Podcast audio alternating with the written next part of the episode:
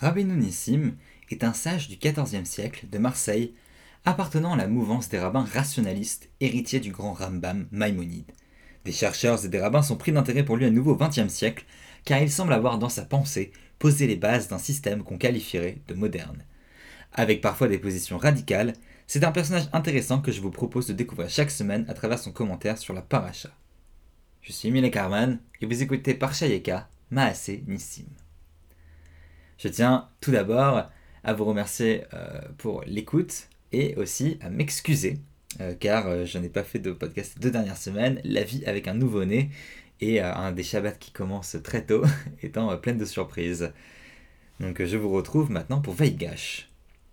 La Torah est-elle là pour nous raconter de jolies histoires ou plus que ça? Pour Rabbeinu Nissim, la Torah s'adresse autant à l'élite philosophique qu'au peuple, et les personnages illustres de la Torah sont des exemples à suivre.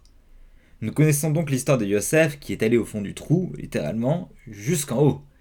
Alors, vous savez bien, il a été en prison parce qu'il a été accusé faussement euh, d'avoir euh, tenté de violer euh, la femme de Potiphar, après avoir été vendu en, en esclavage par ses frères, et finalement, car il a su interpréter le rêve de Pharaon, il est nommé vice-roi, juste en dessous du pharaon pour pouvoir organiser euh, la vie de l'Égypte pendant les dures années de famine.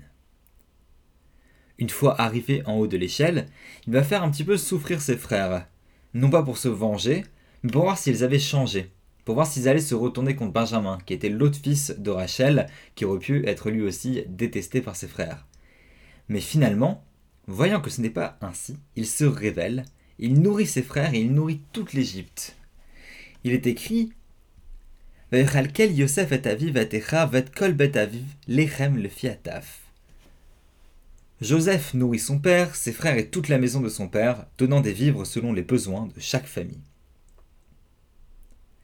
Rabbi Nissim commente Cela vient ici mettre en avant le fait qu'il ne faut pas chercher à s'élever vers la gloire pour se venger, mais au contraire pour faire du bien à ceux qui nous ont fait du mal.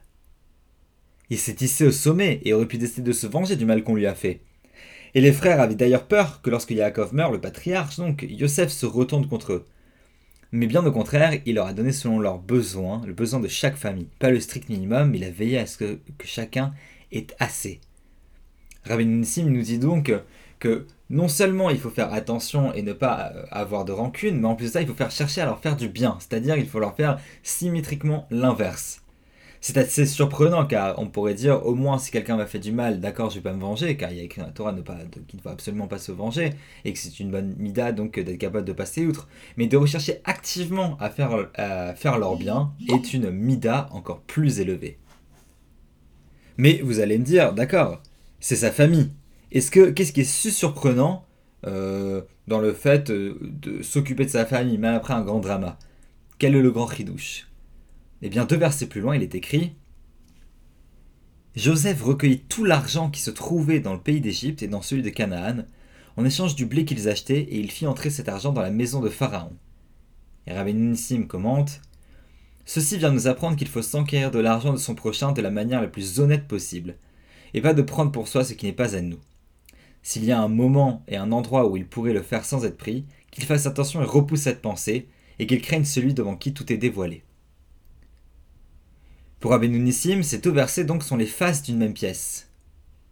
Ceux qui l'ont malmené sont de sa famille, et pourtant il fait attention à ce que sa puissance, sa gloire ne servent que leurs intérêts, il veille au moindre de leurs besoins.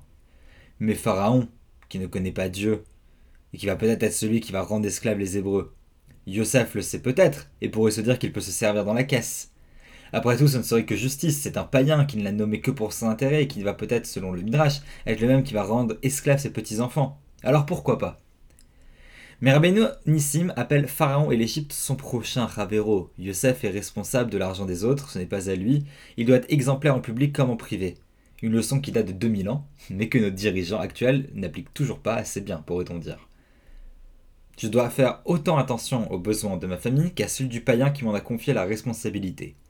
La m'a tendu devant moi, en cas de famine, mais donc cette vulnérabilité en général, est une responsabilité infinie. Pour Rabbeinu Nissim, la Torah nous donne ainsi un exemple à la personne de Yosef d'humilité et de force de caractère dont nous pouvons toutes et tous être inspirés. Shabbat Shalom et Good Shabbos.